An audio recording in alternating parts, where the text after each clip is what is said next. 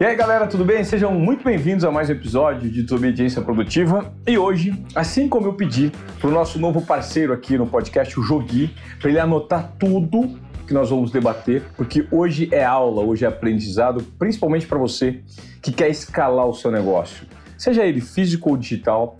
E não dá para desvincular o físico do digital hoje em dia, né? Se você tem um negócio físico, necessariamente você tem que ter uma vitrine digital para o seu negócio. Então nós trouxemos alguém para dar uma aula, ele é do Rio Grande do Sul, é um craque em escalar novos negócios porque ele entende muito de estratégia. Antes de apresentá-lo, eu vou falar que a Desobediência Produtiva tem um novo parceiro, tem um novo patrocinador. É a galera da D4Sign, a principal plataforma de assinatura eletrônica e digital do Brasil. Os caras são nota 10. Se você não tem uma plataforma de assinatura, a D4Sign pode te ajudar muito nisso, tá? Fica aqui minha sugestão. Nós somos D4Sign.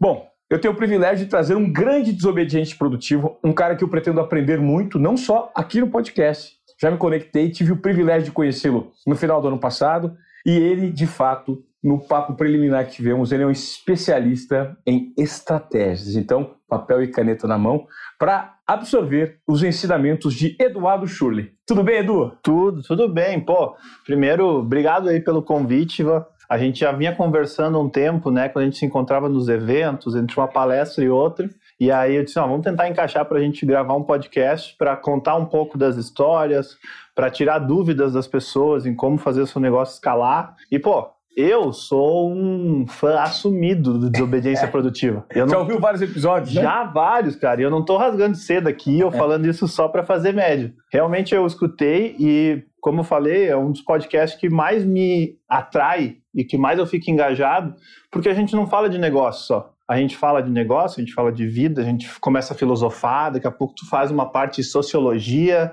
e aí a gente fala de comportamento, e na verdade a nossa vida é tudo isso. É tudo junto, é misturado, não tem como a gente separar as coisas. Então isso para mim é o mais interessante, estou muito feliz de estar aqui, e cara, vou abrir tudo e mais um pouco do que eu puder trazer de estratégia, de negócios, de histórias minhas de vida. Tenho certeza que vai ser um papo legal. Eu tenho também. Olha só, o Edu é um cara que apaga incêndios e mostra um novo horizonte para empresas que estão patinando, que não conseguem ter um crescimento, ou growth, né, como a gente fala hoje, ou estão, de repente, sem uma visão de mercado futuro. Ele é o cara que mergulha dentro dos processos e encontra soluções.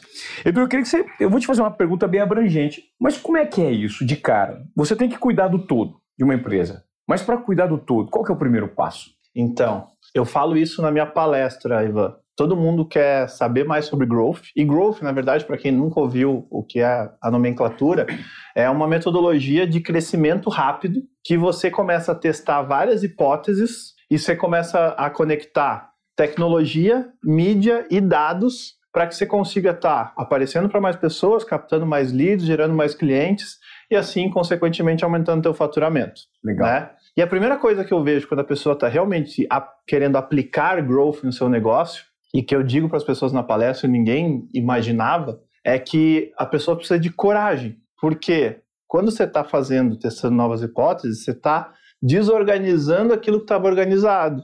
Você está fazendo diferente do que o mercado faz. E aí, a maioria das pessoas às vezes não tem coragem de fazer isso. Do mesmo jeito que a gente vê que muita gente não tem coragem de às vezes expressar o que sente ou alguma opinião por conta do julgamento alheio, o empresário, ele também às vezes tem medo de arriscar um pouco mais ou de fazer diferente do que todo segmento faz. Porque quando tu quer crescer, qual é que é o padrão no mercado? É você olhar para o teu concorrente, que vai estar na tua frente, que vai ser líder de mercado, e repetir as mesmas coisas que ele fez. Vai dar errado? Não, vai dar certo. Você é, vai conseguir é crescer. Do outro. Exato. Só que você vai conseguir crescer de uma forma linear. Você vai crescer lá 5, 10%.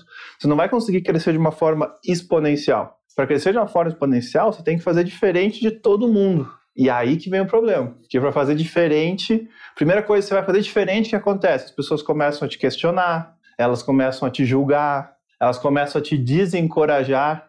Que vai sair da Globo mesmo? Pô, como é que você vai fazer isso? Tu vai começar um novo negócio? Então, uh, é justamente isso que às vezes trava as pessoas. É o comportamento, né? É o sair é, da zona de, de conforto ou zona de acomodação e se propõe um mínimo de risco. O que você faz, na verdade, quando imagino eu, quando você entra numa empresa, você tira todas as, as camisetas, as meias, as cuecas das caixinhas e reorganiza tudo. Isso aí. E essa dificuldade é a mais é a que fica mais evidente quando você vai colocar o dedo na ferida das empresas, Edu? Sim, porque tem muita gente que quer mudar, mas que não está disposto a pagar o preço de fazer essa mudança. Entendi. Então já teve, eu tenho vários cases de sucesso, mas eu tive casos de chamar o próprio cliente depois de um período e dizer assim, olha, aqui a gente não está conseguindo mudar a cultura do teu negócio. Ele já está enraizado assim, a gente não vai conseguir trazer uma mudança, então não faz sentido eu fazer um trabalho intenso aqui se nem vocês estão dispostos a fazer isso. Ou seja, é uma frase que acho que o Joel usa, inclusive, que você pode treinar, mas nem todo mundo é treinável. Exatamente. É basicamente isso. Exatamente isso. Você tem ali as formas de fazer, você vai ter o passo a passo e o método de como fazer, mas se a pessoa não estiver disposta a fazer isso, não adianta. Ela não vai sair daquele padrão. Então, vai muito disso, assim, ó, de quebrar padrões. Eu, eu sempre fui uma pessoa que, desde do, da minha infância, eu sempre olhava para os padrões assim e dizia: cara, como é que eu posso fazer diferente? Deve ter um jeito mais inteligente de fazer isso aqui. Será que não inventaram outra forma ainda? Isso eu fui fazendo com tudo na minha vida. Fui fazendo na forma com que eu estudava, fui fazendo na forma com que eu comecei a trabalhar e principalmente na forma com que eu vendia, que aí eu conseguia ver o resultado mais rápido. Pô, se lá atrás as pessoas vendiam sempre de um a um, como é que eu faço para vender para 50 de uma vez só? Perfeito. Aí eu pegava o processo todo daquele lead, como que ele comprava e pensava, como é que eu coloco agora tantos caras aqui para que 50 lá no final façam a compra? E aí, às vezes, no mesmo tempo que alguém fazia uma venda, eu conseguia fazer mais. E aí eu, eu trouxe isso para todos os outros uh, processos, todos os outros negócios, para tudo que a gente aplica hoje lá na Smart. Você é um total desobediente produtivo. Ou alguém que olha para uma estrutura pré-estabelecida e tenta hackear o sistema, basicamente isso. Basicamente isso. Por cara. meio de estratégias. É isso aí. Por meio de estratégias. É isso Agora, mesmo. quais são as áreas de atuação? E me fala um pouquinho da Smart. Tá. A Smart, então, foi a empresa que eu fundei. Hoje são quatro empresas dentro de uma só. Tá. Ela iniciou como uma empresa de gestão de marcas e de representação comercial lá em Recife. E aí eu tinha como clientes a Grendene, a marcas como Melissa, uh, Farm, né, algumas marcas de moda. E eu via que o mercado tinha um padrão de comportamento e de atendimento que ele fazia sentido há 10 anos atrás, mas não mais agora. E aí eu disse: não, não vou aceitar que isso continue sendo do mesmo jeito. E aí comecei a fazer esse processo escalável, utilizando principalmente a internet. Então eu pegava lá uma venda B2B, que antes era o vendedor pegar o carro, andar 500 quilômetros, chegar lá no cliente para tirar um pedido, a gente fazia isso tudo online. Pô, o pessoal dizia, mas isso aí não funciona e tal. Eu disse, não, calma, não vai funcionar no primeiro momento. Mas é tudo uma questão de mudança de cultura. O que, que tu precisa saber? O que, que aquela pessoa, aquele cliente precisa. Se você entrega para ele o que ele precisa, ele não está nem preocupado com o canal que ele vai fazer a compra. Então aí você tem que deixar bem claro nessa relação. Bom, esse trabalho foi feito e a gente foi uh, escalando esse negócio, crescemos uh, de uma forma exponencial e aí, como eu fui ajudando sempre os meus clientes a vender, porque eu era B2B, eu vendia para uma loja que ela revendia para o consumidor final. Eu fui ajudando eles a vender, eles foram dizendo, Edu, eu tenho outro negócio que eu também gostaria de fazer isso. Só que não é desse ramo, é um escritório de advocacia, é um hotel, é um restaurante. Eu disse, não, a gente consegue fazer. Porque, na verdade, vender é um processo. Você tem do lado alguém que tem um problema e você tem do outro lado um produto ou serviço que é a solução desse problema. Então, a única coisa que você precisa saber é como chegar nesse cara aqui e como fazer com que tu chegue em todos esses caras aqui. Assim como tem uma pessoa que tem aquele problema, vão ter mais milhões de pessoas que têm aquele problema. E a tendência do ser humano é fazer diferente do que a gente está falando agora, de quebrar o padrão. A tendência do ser humano é fazer sempre as mesmas coisas. Padronizar. Então, quando tu consegue sair desse padrão e observar, tu identifica qual é ele e tu cria uma estratégia que vai te fazer aproveitar esse padrão entendeu? Já que está todo mundo no mesmo lugar, já que todo mundo consome as mesmas coisas, todo mundo é influenciado pelas mesmas pessoas, todo mundo está decidindo comprar por causa dessa dor, então é aqui que eu vou tocar. Aí a gente montou uma agência de marketing, essa agência cresceu e a gente começou a chamar a atenção de algumas marcas maiores que já tinham um departamento de marketing, que já tinham uma agência, mas que não conseguiam inovar. Aí eu comecei a fazer a consultoria para empresas centenárias, como por exemplo o Grupo Ering, como por exemplo a própria Glendale, né? E a gente começou a mostrar que daria para vender de um jeito diferente. Então a gente começou a digitalizar esses processos, redesenhar eles todos, e aí esses três negócios eles foram crescendo, só que aí chegou o ponto que eu não tinha mais profissionais para área. Aí eu montei o quarto negócio, que foi uma escola, que é a Smart, e a gente lá forma gestores de tráfego, programadores, operadores de inside sales, desde SDR até o closer, e aí com analista de dados. E com isso a gente começou a formar isso, só que lá na minha cidade natal, que eu sou do interior do Rio Grande do Sul, sou de uma cidade de 30 mil habitantes. Igrejinha é o nome da cidade. Igrejinha? E aí é. eu saí de lá com 17, pensei, pô, eu preciso de algum jeito voltar para a cidade trazendo algo para a cidade. E aí eu identifiquei que todos os lugares no Brasil que tinham algum, algum contexto ou algum local onde o pessoal estava lá estimulando tecnologia, marketing digital e essa parte de vendas, esse local tinha se desenvolvido. Governador Valadares, lá em Minas, uh, Campina Grande, na Paraíba, Manaus mesmo, a gente tem vários programadores. E eu disse, pô, eu vou fazer isso lá na cidade. Aí resolvi montar a escola lá, e aí eu formo as pessoas lá. E aí as pessoas, algumas continuam trabalhando lá e outras vão para outras unidades nossas. Você forma, você forma em loco presencial ou você disponibiliza vagas online também? A gente forma hoje presencial. Presencial. Isso. Por quê? Porque eu acredito que a gente consegue ter uma cultura e criar comunidade. Como eu começo do zero com a pessoa, eu preciso fazer isso presencial. Então a gente tem muita troca ali de quem é o Ivan, o que, que ele faz no dia a dia, que que é, quais são os valores que ele tem, quais são as coisas que ele prioriza. Né? Então isso a gente faz lá. Mas a gente hoje tem unidade em Belo Horizonte, em Recife e em Florianópolis também. Sim. Tem tanto pessoas que saíram da cidade e foram para lá, como pessoas que foram contratadas, passaram por uma imersão lá e voltaram para a cidade para seguir com o trabalho. Há quanto tempo você está realizando isso? Quanto de mão de obra você já formou? Olha, eu já estou fazendo isso de formação deve fazer uns quatro anos mais ou menos. Eu não sei te dizer em números, porque a gente tem lá a gente sabe que a geração agora quer uma velocidade muito rápida nas coisas. Então, eu tenho pessoas que continuam com a gente, teve pessoas que saíram para abrir o seu próprio negócio, e eu fico felizão com isso. O pessoal diz assim, pô, mas o cara saiu aí, tá, ele aprendeu contigo. Eu disse, não tem problema. Ah, vamos, vamos pensar abundante. Eu vou formar cada vez mais pessoas. Eu quero que lá na frente o fulano esteja bem e ele vai olhar para trás e dizer: caramba, só para vocês me darem aquela oportunidade, eu aprendi a fazer algo novo e agora mudou minha vida. Isso é um give back para a sociedade como um todo também. Exato. Isso, é, isso é deixar um legado, né? Exato, exatamente isso. Então hoje, se eu for fazer uma conta aí, acho que pelo menos umas, uns 500 profissionais a gente já deve ter formado aí entre todos esses essas pessoas nessa escola. Sem contar quando a gente faz algum curso online, ou alguma palestra, ou alguma coisa assim, que aí a gente traz um pouquinho desse contexto. Agora, Sabe por que, que eu resolvi fazer isso mesmo? Porque eu já tive do outro lado, né? Eu, antes de ser empresário, eu trabalhei em algumas multinacionais e uh, eu já fui desempregado. Então eu via que tinha um padrão. Eu ia lá, fazia o meu currículo, mandava para 250 locais diferentes. Desses aí, 30 me chamavam para uma entrevista, desses 30, duas propostas, eu escolhia uma. Era o formato padrão. E eu disse, pô, não acredito que é desse formato que as pessoas continuam contratando. Você pega um currículo que você não sabe se é verdade, em meia hora tu vai conversar com a pessoa, tu não consegue conhecer ela mesmo, e aí você vai olhar muito mais para as habilidades dela e para o passado do que para quem realmente ela é, para o comportamento e para o futuro, do que, que ela quer lá para frente. Porque é isso, as pessoas contratam o passado normalmente, mas, cara, o que vai dar resultado é o que eu quero daqui para frente, não o que eu fiz lá. Então, eu criei esse formato justamente para dizer assim, cara, vamos tentar fazer isso numa escala. Então, como que a gente faz? A gente tem um formulário onde as pessoas, quando querem trabalhar com a gente, elas preenchem esse formulário. Esse formulário leva aí 20, 30 minutos. E aí, com isso, eu já tiro aquele que não quer preencher, quer pegar o currículo pronto e me mandar.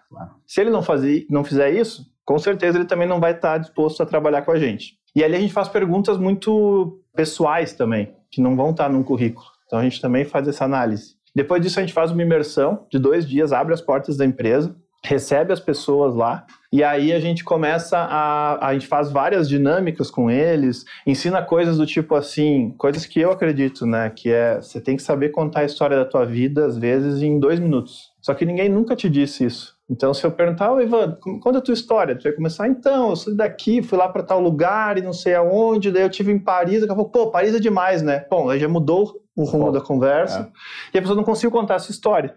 Então a gente ensina eles a fazer isso e aí depois quer que eles contem pra gente. E aí eles contam pra gente e trazem outros, uh, outros fatos que não trariam no modelo formal. E aí lá no final a gente ainda faz um happy hour todo mundo toma uma cerveja com o pessoal lá e conversa, se conecta.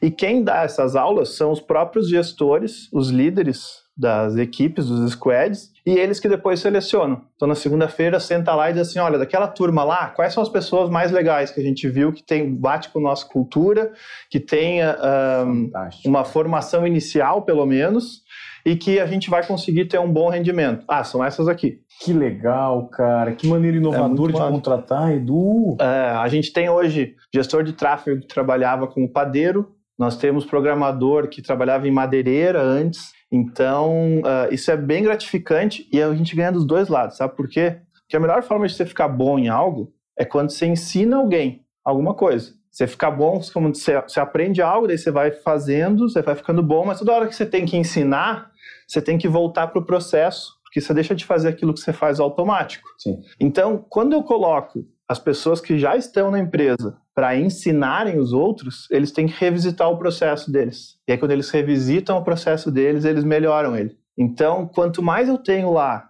os meus profissionais ensinando e se colocando no papel de professor, melhores eles ficam. Então, e tem a parte de gratificação, de tu poder contar para os outros que tu faz, né? Aquilo preenche o ego deles também.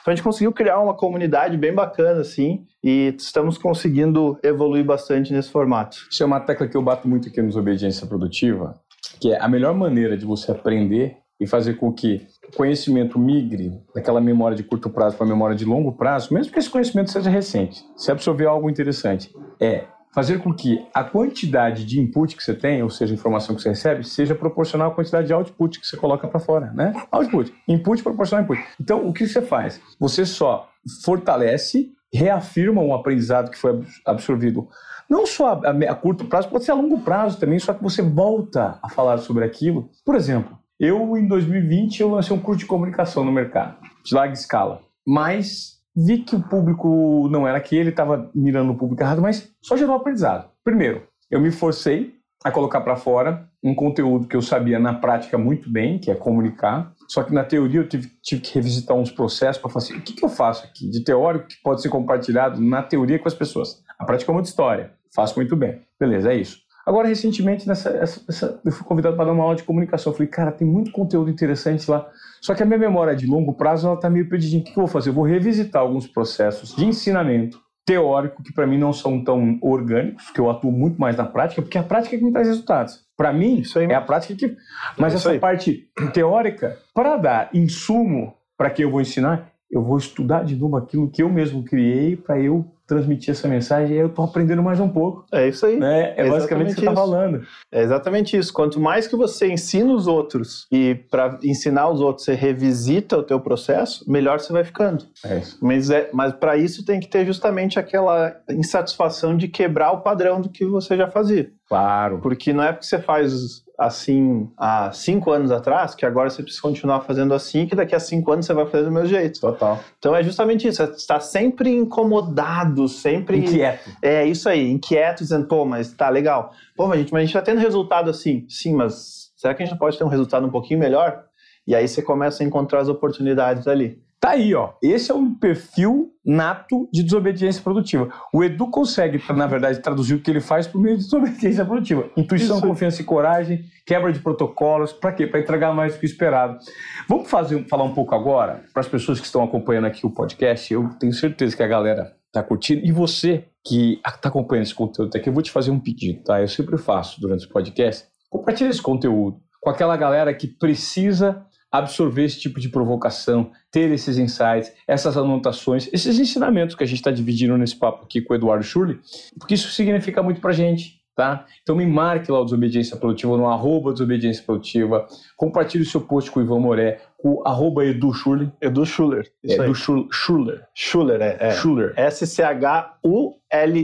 É isso. Fácil. Edu, vamos falar dos segmentos que você atua como estrategista para fazer com que os empreendedores, que as empresas tenham uma escala, mude o direcionamento do negócio, cresça e traga resultados. Você tem referências em vários segmentos, né? Cases? Tem, tenho. Tem referências em vários segmentos. Eu comecei no segmento de moda.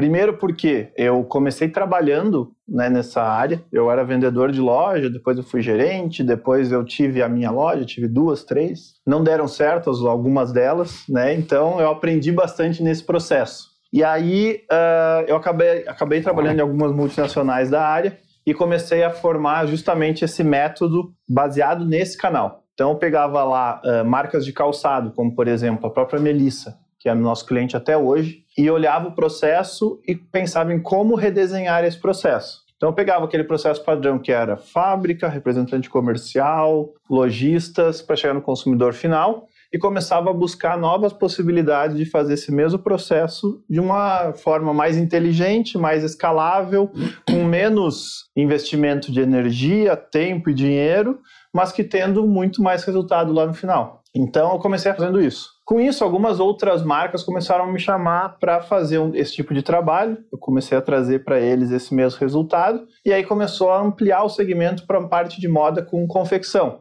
Então foi quando eu comecei a fazer alguns trabalhos para algumas outras empresas e aí surgiu a Labela Máfia também, que hoje é uma empresa que eu sou sócio, inclusive, onde uh, na época estava passando por uma dificuldade, foi época de pandemia, né? E aí eles estavam desesperados para saber como sair daquele momento. Quando, e eu já conversava com eles fazia uns dois anos. Só que quando está num momento muito difícil, é aí que você acaba abrindo todas as possibilidades e aí está a maior chance de você transformar o teu negócio. De quando está tudo organizadinho, você não quer sair do que, do que você está fazendo. Você está só querendo fazer aquilo crescer um pouquinho mais, mas, pô, tá tão bonitinho aqui.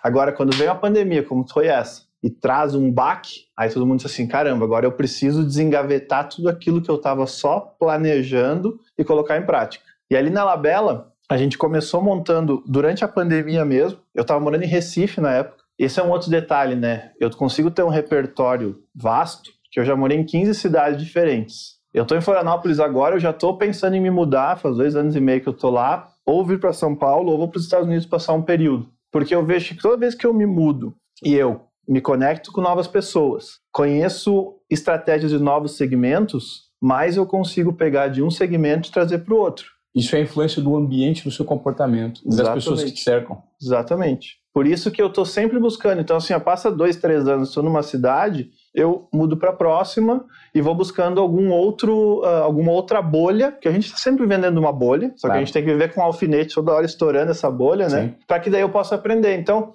que aconteceu?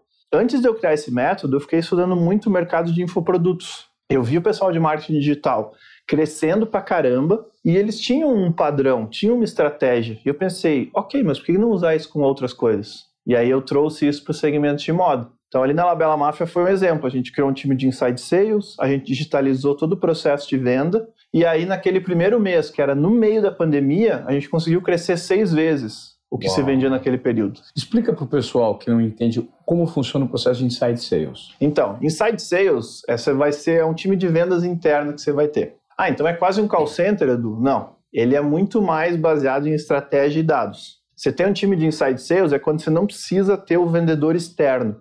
Ou, na verdade, você pode ter eles complementares, que é o que eu acredito. Você tem um vendedor externo para fazer um atendimento, porém você tem um interno para ter mais velocidade. Esse time de inside sales ele pode ser primeiro composto por, um, por SDRs, né, que são as pessoas que ficam qualificando o lead, e depois pelos vendedores mesmo, são aquelas pessoas que pegam aquele lead qualificado e fecham a venda. Só que a verdade é que esse time aí, ele tá todo, a gente consegue medir todos os passos que eles dão e todo passo, os passos do nosso lead. Então eu tenho vários dados de quantas pessoas entraram em contato, quantas pessoas seguiram o contato, aquelas que não quiseram, por que, que elas não quiseram, como que a gente vai uh, reverter essa situação, né? Como que a gente vai conseguir contornar essa situação?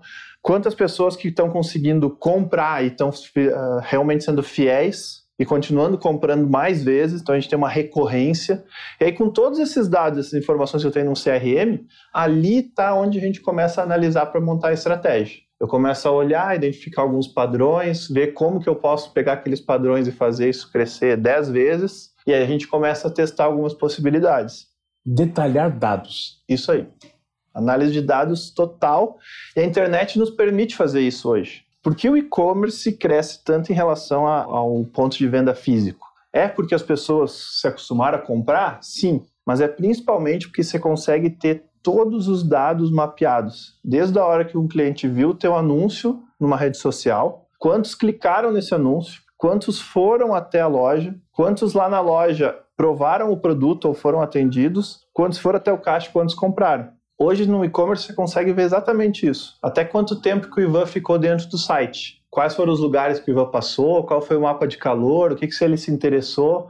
Pô, o Ivan ficou olhando lá um, um calçado no site e ficou lá cinco minutos namorando e não comprou. Ok, então eu posso agora mandar um e-mail para o Ivan dizendo que aquele calçado lá vai ter uma condição especial para ele, porque ele já estava nessa dúvida. E o ponto de venda físico não tem toda essa informação porque não se tem a cultura de buscar essas informações. Agora está se mudando um pouco disso. Perfeito. Então é isso, é não separar o digital e o físico, mas usar os dois para que um complemente o outro. Que já tem alguns estudos que falam que a geração mais nova agora, ela não identifica, ela não quer mais identificar se a compra vai ser na loja física, se vai ser na loja online. Ela quer comprar da marca independente. Se tiver online, eu compro online e vou lá e retiro na loja. Se tiver na loja, eu compro na loja, mas não quero ficar com a sacola, mando para minha casa. O importante é que você tenha cada vez mais canais de distribuição e de contato com o teu cliente. Ainda hoje no mercado, existem poucas empresas que utilizam dessas ferramentas a seu favor. Tem muita gente operando em formatos antigos ainda?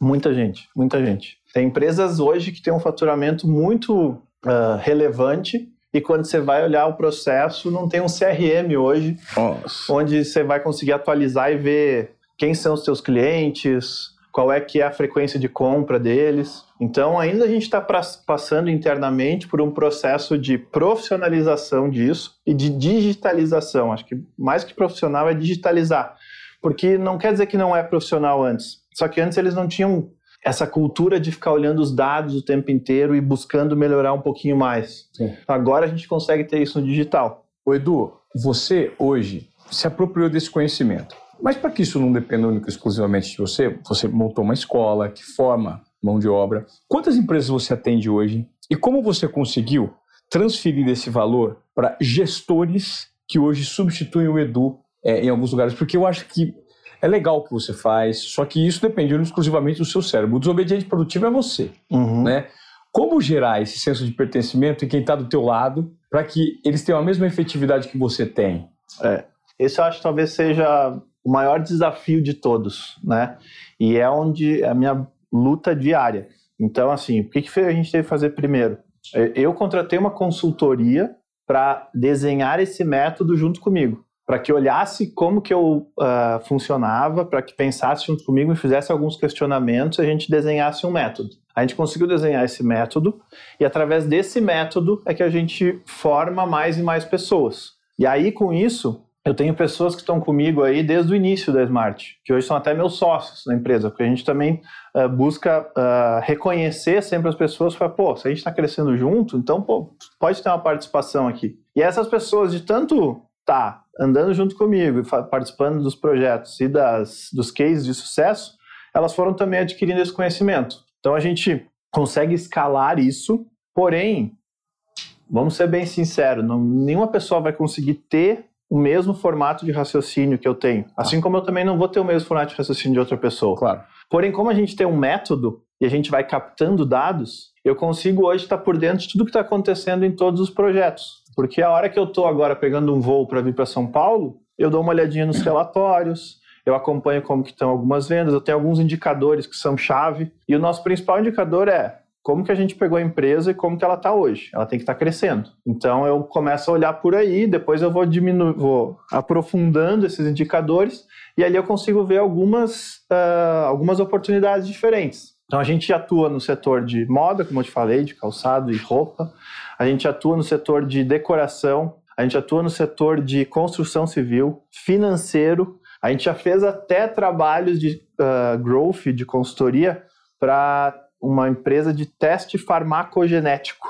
Então a gente consegue ter vários cases diferentes, porque justamente o processo é o mesmo. Uma pessoa de um lado que tem um problema, ou uma empresa que tem um problema, e você tem a solução como chegar nessa pessoa e como chegar em mais 10 mil pessoas iguais a ela. Aí você vai definindo isso, é só continuar repetindo esse processo que ele vai crescendo de uma forma exponencial. As estratégias meio que se repetem, você só vai adaptando para cada segmento, né? Isso. Você muda a comunicação, né? Uhum. Porque uhum. aí você vai ter que trazer a parte do segmento. E isso é o trabalho que eu falo muito com o nosso cliente. Assim, ele sempre. A gente faz 50% do trabalho, porém os outros 50% eu preciso que ele também faça, porque é ele que conhece do negócio, é ele que conhece do segmento, ele que está 10 anos, às vezes, já fazendo a mesma coisa. Então, mesmo que a gente traga um método, eu preciso que a comunicação, eu preciso que aquela parte conceitual, que a história que a gente conte, que ela venha de quem está vivendo isso já faz mais tempo, que é. daí ela tem uma conexão maior. Você só apresenta as ferramentas para ela contar uma nova história. Isso. Mas a história tem que ser por meio dela, né? Isso, é isso aí mesmo. É isso aí mesmo. E aí, com isso, eu tive. Eu acabei me tornando sócio de algumas outras empresas. E aí tem várias. Uh, tem, por exemplo, a RK, que é uma marca de moda que eu tenho junto com a Rafa Kalimann, que é minha sócia. E a gente está fazendo esse mesmo trabalho aí também de agora recuperar uh, uh, esse formato de vendas e conseguir também escalar esse negócio para que essa marca cresça cada vez mais. Né? Tem um, um, outro business que é, logo mais vocês vão ouvir falar bastante, que é a Digi. A Digi é algo completamente disruptivo. A gente faz anúncio em semáforo. Então, na hora que você parou seu carro lá e está vermelho, do lado tem uma tela de um metro e meio por dois e meio, onde ficam passando anúncios de marcas e de empresas da região. A hora que o semáforo abre, aquela tela apaga e aí ele funciona como um semáforo normal. Fechou o semáforo? Quando você está olhando lá, está passando um anúncio. Isso onde? Isso a gente tem em Santa Catarina. A gente já está com um contrato em 20 cidades lá de Santa Catarina. Que legal. Já estamos instalando em algum, já instalamos em algumas já faz, já faz um ano estamos instalando em mais e agora a gente está fazendo essa expansão aí para o Brasil inteiro e até para o mundo, porque não tem nenhuma empresa que ainda faça que, ou que faça isso hoje no mercado. E a gente está justamente explorando agora esse novo mercado e o principal, sempre tendo dados. Do lado de cada tela a gente tem uma câmera e essa câmera ela mede tudo que está acontecendo na rua, todo o fluxo e a gente transforma dentro da LGPD isso uh, em dados estatísticos e eu consigo saber exatamente várias informações da cidade e que a prefeitura não tinha acesso antes, nem a parte de segurança, nem a parte de desenvolvimento. E o melhor de tudo, a gente passa isso tudo de graça ou sem custo nenhum para o poder público, né? Porque a gente cria o valor e a nossa monetização vem do poder privado. Então, eu vendo o anúncio para o empresário, e com isso eu não preciso ter nenhum recebimento por parte dos cofres da prefeitura, por exemplo. Nossa, é a economia da atenção. É explorar, é ter uma ideia genial, ao mesmo tempo simples. Isso. Né? Poder óbvio. óbvio, né? Óbvio. Todo mundo vai falar assim, cara, mas é óbvio. Eu também, quando. Não fui eu que tive a ideia. Eu sou fundador da empresa lá também, mas quando vieram me contar, eu disse, cara, mas é óbvio. Se você tá parado alguns segundos ali e tá olhando só para esperar virar do vermelho pro verde, tiver alguma coisa ali que tá te impactando, Pô, esse anúncio aí ele tem muita força. E aí, como a gente cruza com o banco de dados, eu consigo? Se eu pegar a Paulista inteira hoje, tiver uma tela em cada um, eu consigo ver qual é o ticket médio dos carros em cada quadro da Paulista. Ah, eu consigo ver marca, modelo, ano e aí saber, ah, aqui passam carros de 35 mil reais, aqui passam carros de 50, aqui passam carros de 70. E aí com isso eu já consigo também ter um indicador de classe econômica daquela Nossa, circulação. Cara, que sacada. É impressionante como a gente. Agora, Edu, tudo isso que a gente está falando é do ponto de vista de transformação e de ideias que você coloca para fora. Agora eu vou entrar num questionamento aqui com você, hum. que é o seguinte: como manter, é, se manter inquieto, né? nesse momento em que, poxa, como que eu vou encontrar novas soluções, novas estratégias? Porque existe um comportamento humano por trás do Edu que teve todas essas ideias, né? E é isso que também a gente tenta inspirar aqui nos Obediência Produtiva. Pô, o que você faz é muito legal, mas até você chegar aonde você faz, quais são os insumos, quais são as provocações, o que, que você lê, como você se comporta, para se manter inquieto, gerando esse impacto e não permitir que o mercado te engula, né? Porque a gente precisa se reinventar a todo momento, é. né? Uhum. Eu acho que essa é a pergunta que eu mais recebo quando eu abro uma caixinha de perguntas lá no meu Instagram. Todo sábado eu costumo abrir a caixinha e todo sábado aparece essa. Como é que eu faço para poder ter novas ideias, para poder quebrar a minha rotina, os meus padrões? E a primeira coisa que eu trago é justamente isso. Olha, precisa quebrar a tua rotina. Porque A rotina ela nos ajuda a ser produtivos e tá tudo certo. A gente tem que ser cada vez mais produtivos. A gente foi educado a sermos cada vez mais produtivos. Então a gente acorda no mesmo horário, a gente começa a trabalhar no mesmo horário, a gente faz as mesmas coisas tal. Quando você começar a ser mais criativo, a buscar novas possibilidades, você tem que quebrar essa rotina. Você vai começar a ler coisas diferentes, você vai começar a frequentar lugares diferentes, você vai começar a falar com pessoas que são de outra faixa etária, de outra cultura, que viveram experiências que você não viveu. E aí isso vai te abrindo a mente e vai te mostrando coisas diferentes do mundo. Forma orgânica, né? Exato. E aí quando você consegue fazer isso como vida, né, como propósito de vida, naturalmente você consegue fazer isso nos negócios. Então hoje eu consigo estar em vários segmentos diferentes, justamente para poder pegar uma estratégia que um segmento usa e trazer para outro segmento. E aí isso na vida é a mesma coisa. Uh, em vez de ter um, todo mundo pergunta, ah, qual é que é o teu estilo de música preferido? Cara, eu escute tudo, depende do momento do dia. Eu gosto de escutar muito top 50 do Spotify no Brasil e no global para poder saber o que as pessoas estão consumindo. Isso para mim é uma pesquisa de de opinião e de consumo, né? Ah, eu gosto de ler e ver quais são os principais canais de YouTube, documentário. Pô, tem muito documentário bom pra caramba aí no, no streaming que as pessoas não assistem. Por quê? Porque elas vão normalmente assistir aquela série só. E eu assisto série pra caramba também, eu gosto, tá? Não vou dizer que não faço isso, faço é. muito. Mas tem muito conhecimento lá. Então, hoje, a gente tem o conhecimento na palma da nossa mão. Né? Isso aí já, já, é clichê. A curadoria que é difícil, né? Exato. Só que aí você precisa estar pesquisando, você tem que estar sempre incomodado, você tem que estar sempre insatisfeito. É isso. Acho que esse é o principal, assim, é, é você não está satisfeito com o que você está fazendo agora. Aí você está buscando o próximo passo, né? Então, eu sou um desobediente satisfeito. e produtivo pra caramba. Como é que você gerencia a questão do tempo? Porque eu noto que muitas pessoas têm essa dor também. Poxa, não consigo dar o primeiro passo, é, não consigo sair do rascunho, tenho medo de julgamento danado. Mas eu noto que também parte dessas dores está vinculada à gestão de tempo. E no mundo da, da, economia da atenção, e você foi muito hábil em apostar uma ideia da economia da atenção, começa a Digi que você acabou de contar para uhum. gente, né? É a economia da atenção. As marcas estão atrás do quê? Da atenção das pessoas, que está cada vez mais escassa, porque o nosso tempo é escasso. Nós só temos 24 horas do dia, uhum. né? E às vezes gerenciar o tempo é muito complexo, porque a gente facilmente passa alguns minutos ali e quando você vê, pum, você perdeu meia hora fazendo um negócio que não te gerou nenhum tipo de produtividade, conhecimento, foi só aquele, aquela atenção para distração. Você se distraiu ali, se entreteve, mas de fato o seu tempo foi pro ralo e ele não volta mais. Uhum. Você tem algum pensamento sobre gestão de tempo? Então, eu sou uma pessoa que estimula muitas pessoas a pensarem na qualidade daquilo que elas fizeram. Uhum. Porque hoje, preencher o teu dia é muito fácil. Sim. Hoje você consegue preencher o teu dia sem nem perceber. Nossa, meu dia passou voando. Tá, e se olhar para trás, o quanto que ele foi produtivo?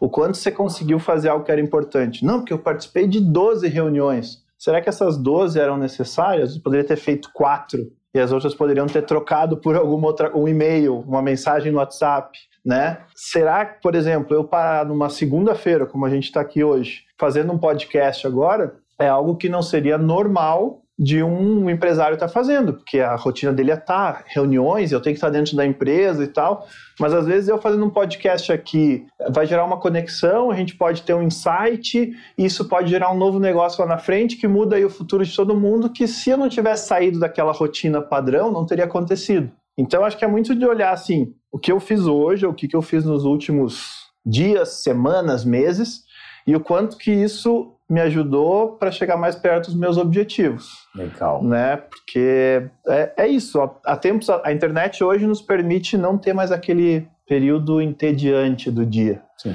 Né? Por isso que eu falo muito pessoal de metaverso e tudo mais. Até com óculos, eu sempre com ele na mochila. Metaverso. É, isso aí. Porque agora eu tô cada vez mais aplicando e trazendo algumas coisas para lá. E as pessoas me perguntam por que, que isso, não, isso não volta mais? Eu disse, por que, isso não volta atrás, né? Por que as pessoas não vão deixar de fazer isso? Porque isso toca numa questão psicológica. A gente passa a nossa vida inteira fugindo do tédio. Que a gente menos quer ter momentos entediantes, a gente quer ter momentos empolgantes na nossa vida. E hoje, quando a gente está com o celular na mão, a gente consegue ter um momento empolgante ou pelo menos interativo né, nas redes sociais. E a mesma coisa acontece quando você coloca o óculos, só que você consegue ter uma interação ainda mais profunda. Então, uh, eu vejo que quando a gente pega a rotina das 24 horas, o principal ponto é o que, que você está fazendo de qualidade daquele tempo que você está dedicando.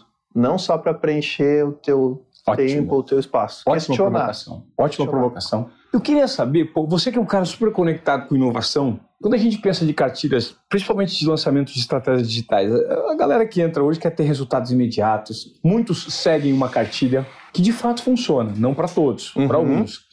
Qual é o próximo passo, Edu? Eu, eu me questiono muito porque eu noto que quando a gente vai consumir conteúdo de profissionais do mercado, especialistas em entregar infoproduto, isso significa curso, mentoria, treinamento, tudo pode provocar para te ensinar algo diferente. Só que eu noto que existe muito conteúdo requentado, muita gente aqui, ó, patinando no lugar. Você acredita que, num curto espaço de tempo, alguns perfis que explodem no mercado hoje, que explodem, eles vão deixar de ter relevância? Por quê? Porque muitos desses players talvez falem com um nicho específico e eles geram resultado apenas de uma pequena parcela desses consumidores e não em todos. Uhum. E isso não se teve tempo ainda de provar, de se validar. Você acha que isso vão surgir novos influenciadores com métodos de lançamento diferentes? Vão, vão. Porque na verdade esse método, essa estratégia, ele está ligado à evolução do comportamento humano. É. Conforme as pessoas vão evoluindo a forma de viver, de se comportar, de consumir, você vai criando novas estratégias. Então, quem vai se manter sempre em evidência é quem está sempre pesquisando e buscando um novo formato. Quem criou uma estratégia e fica superficial nessa estratégia e só fica replicando, vai chegar no momento que isso tem um prazo de validade. E tem, né? Tem, tem prazo de validade? Tem, tem prazo de validade, porque uh, o que você faz hoje não quer dizer que vai dar resultado amanhã. E aí, conforme você. O que uh, valida se vai ter sucesso ou não é o resultado. Sim. Muita gente pergunta: ah, como é que eu construo autoridade? Ninguém me conhece, ninguém.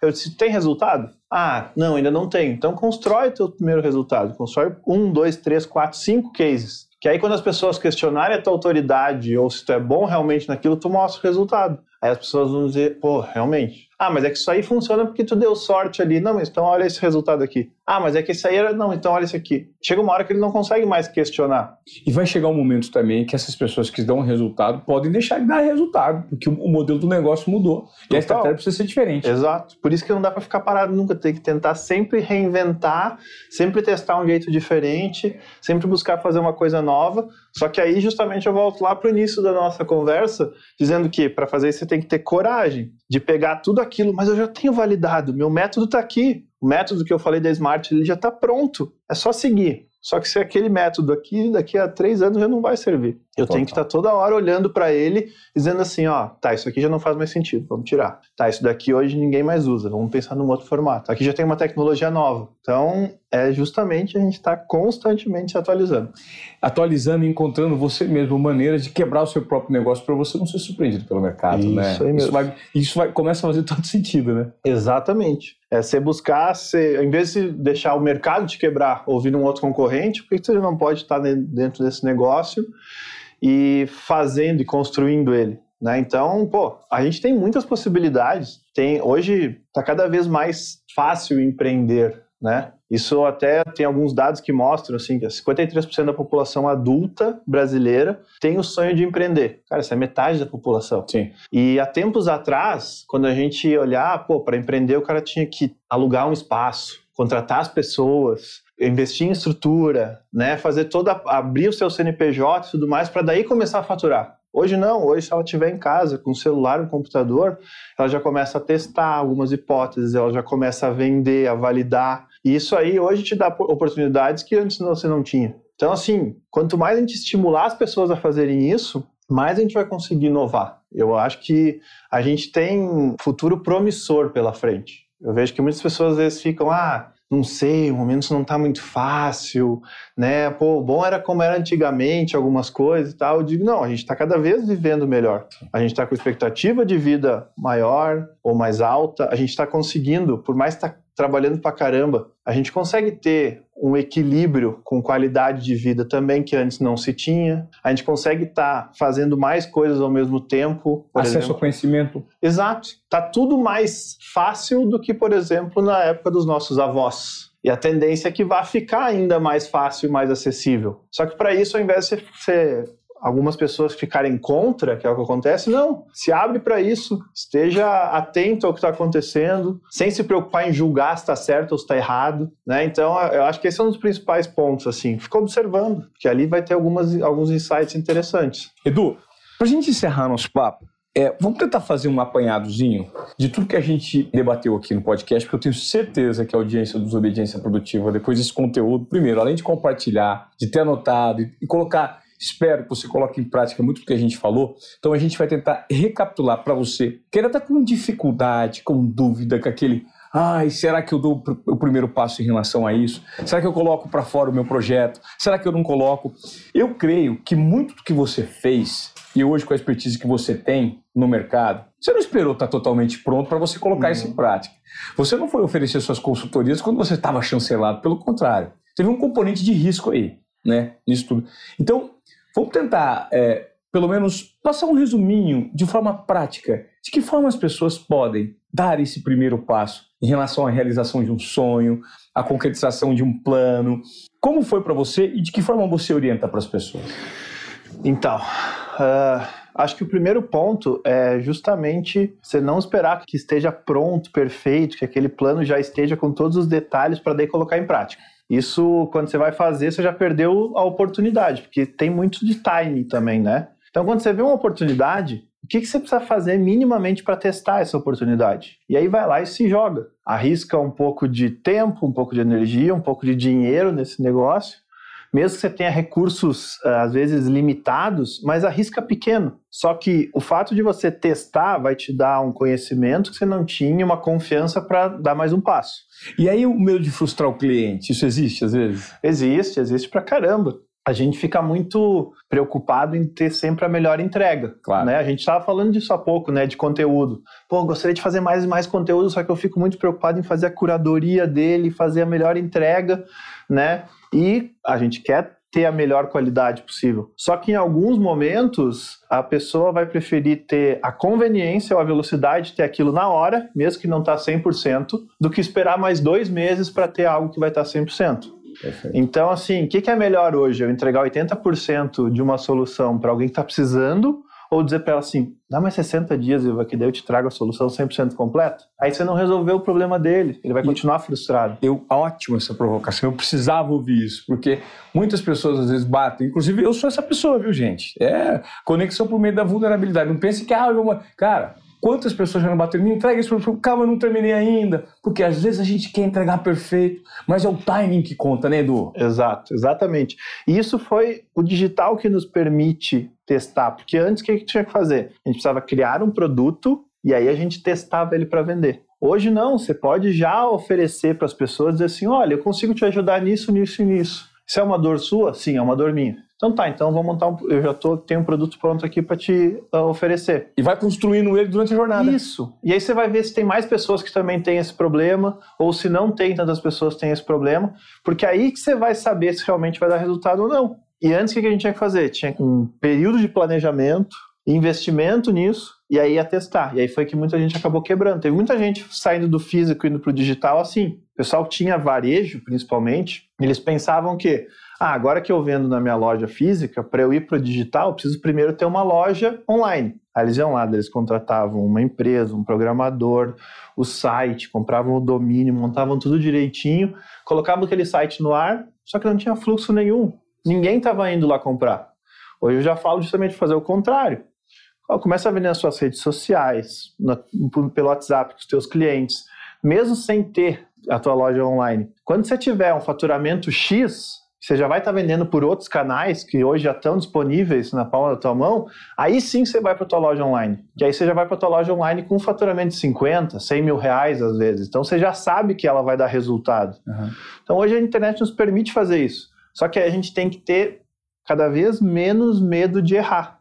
A gente tem que errar. Ó, eu tenho uma frase que eu gosto de usar muito também nas minhas palestras que é assim: se você tentou e errou, parabéns, porque a maioria das pessoas nem tenta. Fantástico. Sabe? É muito melhor você olhar para trás e dizer, caramba, errei pra caramba, só que aprendi um monte, do que você olhar para trás assim, ah, eu tive essa ideia um tempo atrás. Ah, eu queria ter feito aquilo.